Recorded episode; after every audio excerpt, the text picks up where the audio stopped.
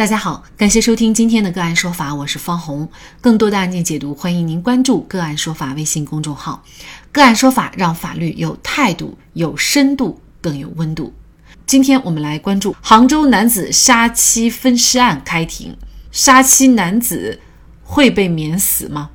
据《燕赵都市报》报道，二零二零年七月五号，家住杭州的来女士深夜离奇失踪。来女士的丈夫许国立交代，他于七月五号凌晨在家中趁来女士熟睡之际将其杀害，分尸以后分散抛弃。五月十四号，备受关注的杭州杀妻下水道沉尸案在杭州中级人民法院公开开庭。庭审现场，许国立供述，他和妻子的矛盾主要是一些日常的生活琐事，比如房子和钱，以及对小女儿的教育问题。在今天的庭审上，许国立情绪基本冷静，只是在谈到杀害妻子来惠丽的作案过程时，不愿再回忆，但称作案使用的工具不是为杀人买的。许国立曾要求进行精神鉴定，被法院驳回，驳回理由为：其一，犯罪过程当中许国立思维缜密；其二，事后许国立能够正常对其杀人事实进行掩盖；其三，许国立家族没有精神病史。但在法庭上，许国立仍然提到自己多次有自杀念头，曾想在小区顶层跳楼，且犯案前那几天其精神状态极度压抑，情绪极端。关于作案过程，许国立表示，他在妻子睡前饮用的牛奶中放入了安眠药，待妻子熟睡以后，他用胶带对妻子进行封口，后用枕头捂住妻子。期间，妻子曾醒过一次，但他否认妻子有挣扎。没有挣扎，只是喊了我的名字。整个分尸过程持续了一个晚上。据许国立供述，他使用了绞肉机、切割机、美工刀等工具实施了分尸行为，并分两天抛尸。其中部分来回力的人体组织被许国立用黑色塑料口袋分装以后扔入垃圾箱。控方表示，在下水道等处找到部分人体组织。从庭审现场获悉，许国立自称和妻子来惠丽相识三十年，曾于1988年两人交往，到了谈婚论嫁阶段，后来分手。据悉，两人分手以后各自组成家庭，并与他人生下子女。后两人于2008年再次结合。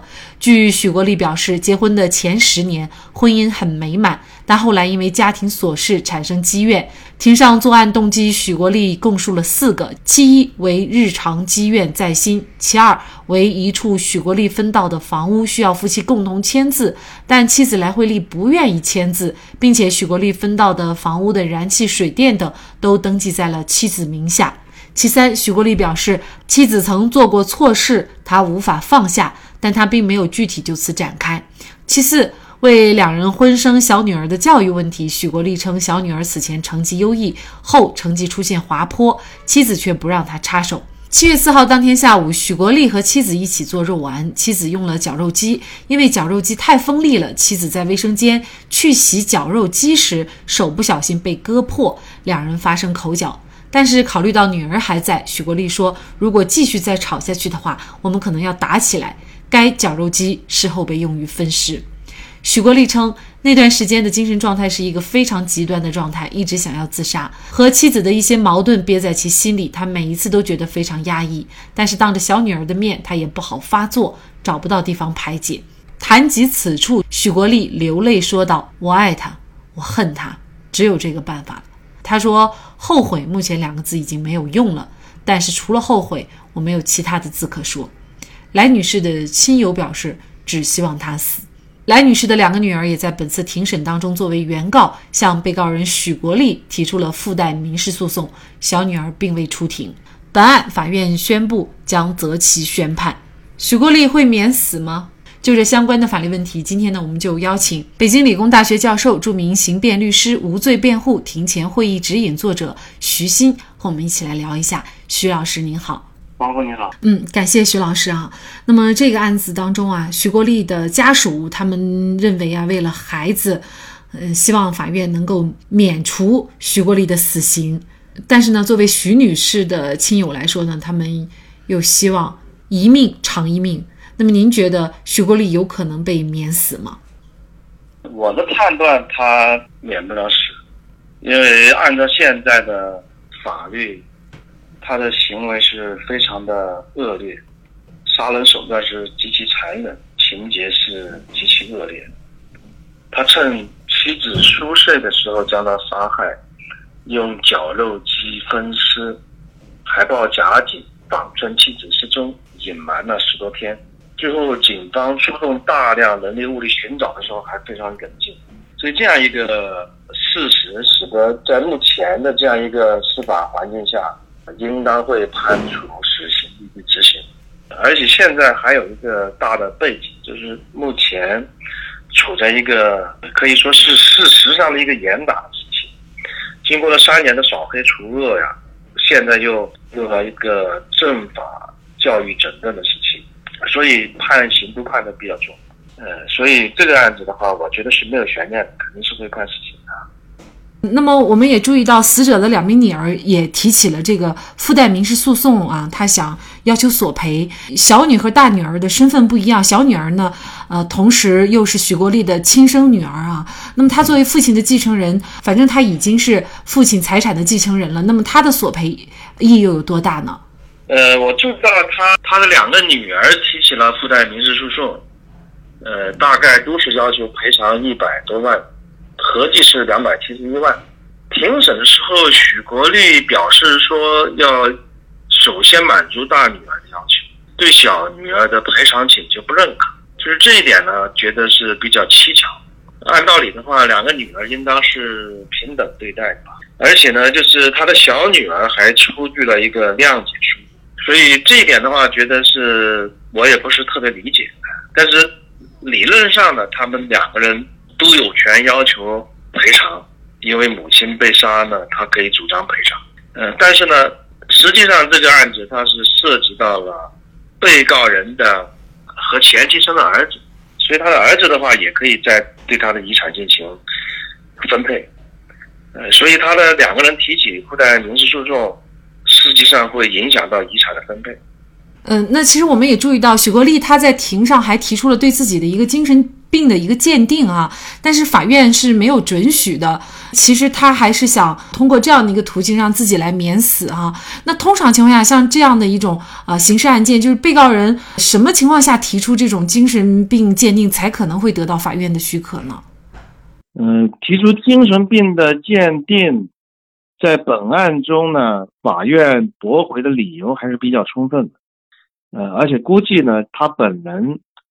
以及辩护人可能也不会对申请精神病鉴定寄予很高的期待。在实践中呢，我们也有的案子申请做精神病鉴定，在这个有的案件中的话是被许可。呃，当然最后鉴定的结果也没有达到我们辩护人的目标。那么对于这样一种重大命案的申请精神病鉴定。可能更不容易被允许，呃，因为如果是精神病鉴定的话，鉴定是精神病的话，那么他就可能不需要承担刑事责任，那么这个案件后续处理起来就比较困难。比如说要判他不不需要承担刑事责任的话，可能会引发很多社会上的呃误解，或者被害人一方的不理解。所以，即使可能有一定的精神上的疾病的。呃，像涉及到死刑的这样一种重大的案件中间，可能法院也通常不愿意去进行鉴定。那许国立这个案件呢，今天是没有当庭宣判。您觉得，呃，什么时候可能会宣判？或者是说，他如果是最终被判死刑的话，他可能还要提出上诉啊？那最后离这个执行死刑还要有很长的一段时间要走吗？呃，这个案件。是法庭说是择期宣判，呃，可能是不是有一些事实是需要查清的？因为毕竟涉及到死刑案件，是需要非常认真的对待。但是这个案子呢，因为争议，我认为不是特别大。呃，因为这个案件的争议，其实其实就是他免死的唯一的一个可能性，可能就是他的小女儿给他求情，希望他的父亲。能够留他一条性命，不要说他母亲被杀了之后，他父亲又被杀了。其实这是一个最大的一个变量啊。但是呢，目前这个变量都不太可能改变这个案件的一个结果。所以我觉得，在目前这种情况下，法院的判决的结果应当是可以预测的。我认为应当是死刑立即执行。啊，这不代表说我认为他应当这么判，而是我的预测，法院会这么判。呃，法院也不会同情他的小女儿，或者说他小女儿提出谅解，就以此来去呃对他重新重新判决实缓，这个可能性是不大的。那么，由于这个案件的结果的确定性是呃比较大，所以加上案件又受到舆论的高度关注，所以我相信法院应该会比较快就会宣判。呃，如果说他上诉的话，二审可能也是走一个会走一个比较快的程序，呃，应该实行复核可能也会比较快。那据我了解，其实您之前也曾经呼吁过，呃，废除死刑啊。那么通过这个案件，呃，其实可能您在内心深处也觉得判处死刑也是合法合理的。早期我做一个纯粹的学者的时候，对死刑废除的问题是有所呼吁，因为确实世界各国大概有一百三十多个国家和地区是废除了死刑或者暂停死刑执行的，但是在我做了刑辩律师之后呢，就是后来接触到大量的呃案件，其中包括有人被冤枉要被判刑的，也包括有人是遇害，非常残忍，自己的亲人被人杀害。呃，我记得有一次，大概是二零一一六年的时候吧，我的当时的微博还是比较活跃，当时一天同一天之内收到两个私信求助，一个是青岛有一家被满门。呃，灭门的一个案子，另外还有一个江西赣州有一个人，他的父亲被推土机给压死，因为要强拆，他挡在推土机面前，推土机就这么直接压过去。